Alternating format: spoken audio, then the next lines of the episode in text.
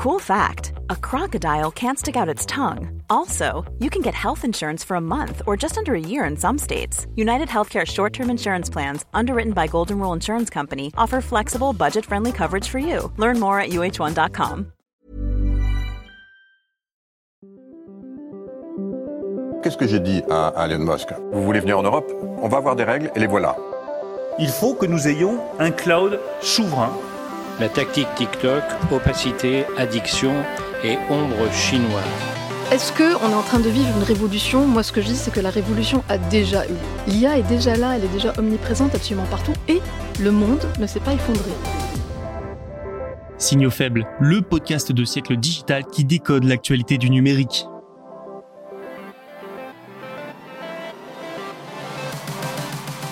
Bonjour à toutes et à tous, bienvenue dans cet épisode de Signaux faibles du lundi 27 novembre. Voici les actualités du jour. Les annonceurs continuent de fuir le réseau social X qui pourrait perdre jusqu'à 75 millions de dollars d'ici la fin de l'année. La gouvernance d'Internet, ensuite, la Chine veut mettre en avant sa norme sur fond de rivalité avec les États-Unis. Nous verrons également que les régulateurs européens et chinois se renseignent sur la domination de Nvidia dans les cartes graphiques. Et Jack Ma, lui, est de retour aux affaires avec sa nouvelle société Maz Kitchen Food. Maintenant que vous connaissez les informations du jour, place à leurs analyses en 10 minutes seulement. Bonne écoute. X s'enfonce encore un peu plus dans la crise. La plateforme pourrait perdre jusqu'à 75 millions de dollars de revenus d'ici la fin de l'année à cause d'une nouvelle vague de départ des annonceurs, selon les informations du New York Times. Les polémiques se succèdent depuis des mois sur X. Mais récemment, nous en avons parlé dans Signaux Faibles, Elon Musk a apporté son soutien à un message antisémite. Même la Maison Blanche a dénoncé le message et le soutien du milliardaire. Dans le même temps, une enquête du groupe américain de médias, Media Matters, a dévoilé que des publicités de grandes marques ont été affichées à côté de propos nazis. Cela concernait notamment celles de Apple et Oracle. Elon Musk a répondu à Media Matters en menaçant le groupe et en déposant plainte, évoquant de la diffamation. Tout ça a poussé les annonceurs, dont certains étant de très grandes marques, à arrêter de diffuser de la publicité sur X.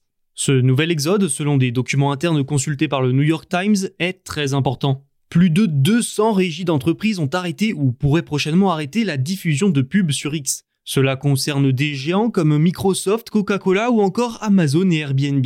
Dès vendredi dernier, la plateforme a expliqué risquer de perdre 11 millions de dollars, mais que certains annonceurs reviennent tout de même et que d'autres augmentent leurs dépenses. Le problème pour elle, c'est que nous sommes dans la période des fêtes de fin d'année, et c'est là que le nombre de publicités explose. Une aubaine pour les réseaux sociaux qui diffusent ces publicités, ça fait alors augmenter leurs revenus. Donc en résumé, X risque de passer à côté de cette période lucrative. La société a affirmé que les chiffres du New York Times sont soit dépassés, soit correspondent à un exercice interne d'évaluation du risque. Enfin, notons malgré tout que X reste le canal privilégié de l'information instantanée, malgré les critiques et les départs d'utilisateurs et d'annonceurs. Le meilleur exemple récent, c'est l'affaire OpenAI, avec son PDG, Sam Altman, limogé puis rappelé en moins d'une semaine. Tout évoluait très vite, chaque heure des informations sortaient sur X avant même que les communiqués ne soient publiés ou que les médias ne s'en emparent. Les principaux protagonistes, eux, communiquaient et se défendaient sur X, Bref, ce réseau social était à la fois un outil de communication pour les personnes concernées et un canal d'information pour les médias et les internautes. X est donc encore loin d'être fini. En janvier, l'américaine Doreen Bogdan Martin a succédé au chinois Wu Zhao à la tête de l'UIT, l'Union internationale des télécommunications, une agence de l'ONU. Cette institution est le théâtre de l'affrontement technologique entre les États-Unis et la Chine. L'UIT a été fondée en 1865. Elle compte aujourd'hui 193 États membres et est chargée de la réglementation des télécommunications dans le monde. Elle établit aussi les normes de ce secteur et gère l'attribution des bandes de fréquences radio pour la communication hertzienne. En gros, une partie de l'avenir des réseaux se joue là. Avec Wu Zhao à la tête de l'UIT depuis 2015, la Chine a pu étendre son influence sur l'agence aux grandes dames des Américains. De plus, l'Empire du Milieu est en phase avec l'ONU sur plusieurs sujets liés à Internet. L'Organisation des Nations Unies souhaite notamment une gouvernance tripartite pour les réseaux, c'est-à-dire des gouvernements, du secteur privé et de la société civile. Les États auraient ainsi plus la main sur Internet que ce qui se fait maintenant. L'UIT est aussi face à un défi technologique, la migration vers l'IPv6. Ce protocole permet de connecter plus de terminaux et d'objets à Internet que par le passé. Son prédécesseur, toujours majoritaire, est l'IPv4, mais il est saturé depuis novembre 2019. Il faut donc rapidement migrer tout Internet vers le protocole IPv6, 4 milliards de fois plus grand que l'IPv4. L'IETF est à l'origine de l'IPv6, créé il y a 30 ans. Mais pour être utilisé sur Internet, ce protocole doit être aujourd'hui modifié pour supporter les milliards de connexions mobiles, le très haut débit, les cyberattaques ou encore l'intelligence artificielle. Et oui, quand ce protocole a été créé, il faut se dire que tout ça, ça n'existait pas. La Chine a donc développé son propre protocole, l'IPv6 ⁇ et peut-être 100% IPv6 ⁇ en 2030. Si l'UIT approuve son usage, la Chine pourrait alors renforcer la mainmise sur son réseau. C'est aussi une tentative de prendre de l'avance sur Washington sur ce sujet. Sauf que, je le disais au début, depuis janvier 2023, c'est une américaine qui dirige l'UIT, Doreen Bogdan Martin, et non plus un ressortissant chinois.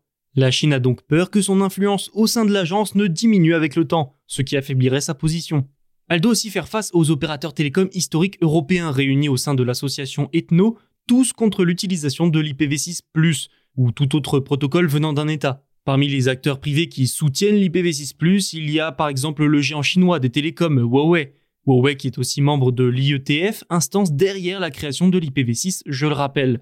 C'est sûr que ce n'est pas là le sujet le plus facile à comprendre ou à suivre, mais c'est une partie de l'avenir d'Internet qui se joue là sur fond de rivalité entre la Chine et les États-Unis. Se dirige-t-on vers de multiples enquêtes pour Nvidia? Les régulateurs de l'Union européenne, de la Chine et de la France ont demandé des informations sur les cartes graphiques de Nvidia. D'autres demandes devraient être effectuées à l'avenir selon les propos du géant américain des puces dans un dossier réglementaire daté du 21 novembre. Alors, qu'est-ce que ça veut dire? Que ces autorités s'intéressent à la concurrence sur le marché des cartes graphiques et tout particulièrement à la domination de Nvidia. Parce que rappelons que c'est rien de moins que le plus grand fabricant mondial de puces pour intelligence artificielle. Ces puces sont tellement plébiscitées partout dans le monde que l'entreprise a une part de marché d'au moins 80%. Cette domination a donc suscité l'intérêt des régulateurs et ce n'est guère étonnant. L'autorité française de la concurrence a collecté des informations sur les activités de Nvidia et la concurrence sur le marché des cartes graphiques dans le cadre d'une enquête sur ce marché et celui du cloud. Le bureau français de Nvidia a même été perquisitionné en septembre. La société californienne a également expliqué, je la cite, Nous avons reçu des demandes d'informations de la part des régulateurs de l'Union européenne et de la Chine concernant nos ventes de GPU. Nous en sommes encore au stade de la prise d'informations. Aucune enquête antitrust n'a été ouverte contre Nvidia, il faut bien l'avoir en tête. Mais il est possible qu'à l'avenir, des enquêtes soient bel et bien ouvertes. Ce serait évidemment une mauvaise nouvelle pour l'entreprise qui doit déjà faire face à une concurrence qui ne cesse de grandir, notamment sur les puces pour IA. Il sera également intéressant de suivre l'ouverture d'une éventuelle enquête par la Chine parce que nous sommes, je le rappelle, en pleine guerre technologique entre l'Empire du Milieu et les États-Unis et Nvidia est une société américaine. Et en même temps, nombre d'entreprises chinoises sont dépendantes des puces pour IA de Nvidia. Jack Ma est de retour. Le fondateur du géant chinois Alibaba s'est fait discret depuis que Pékin a lancé une répression contre les géants technologiques, dont des sociétés de Jack Ma comme Alibaba et Ant Group.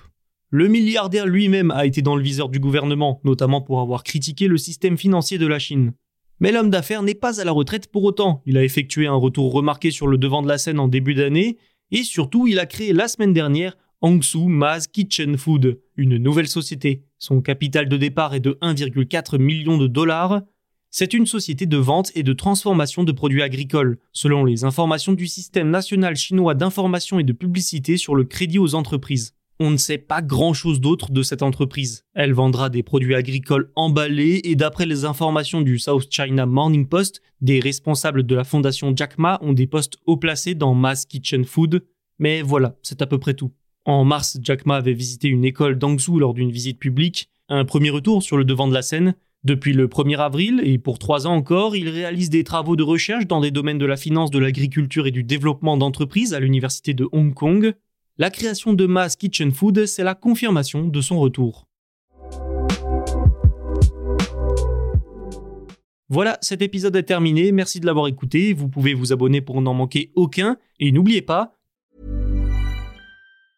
Hey, it's Danny Pellegrino from Everything Iconic. Ready to upgrade your style game without blowing your budget? Check out Quince. They've got all the good stuff, shirts and polos, activewear and fine leather goods, all at 50 to 80% less than other high-end brands. And the best part? They're all about safe, ethical and responsible manufacturing. Get that luxury vibe without the luxury price tag. Hit up quince.com slash upgrade for free shipping and 365 day returns on your next order. That's quince.com slash upgrade. Tous nos podcasts sont disponibles sur siècledigital.fr et les plateformes de streaming. À demain.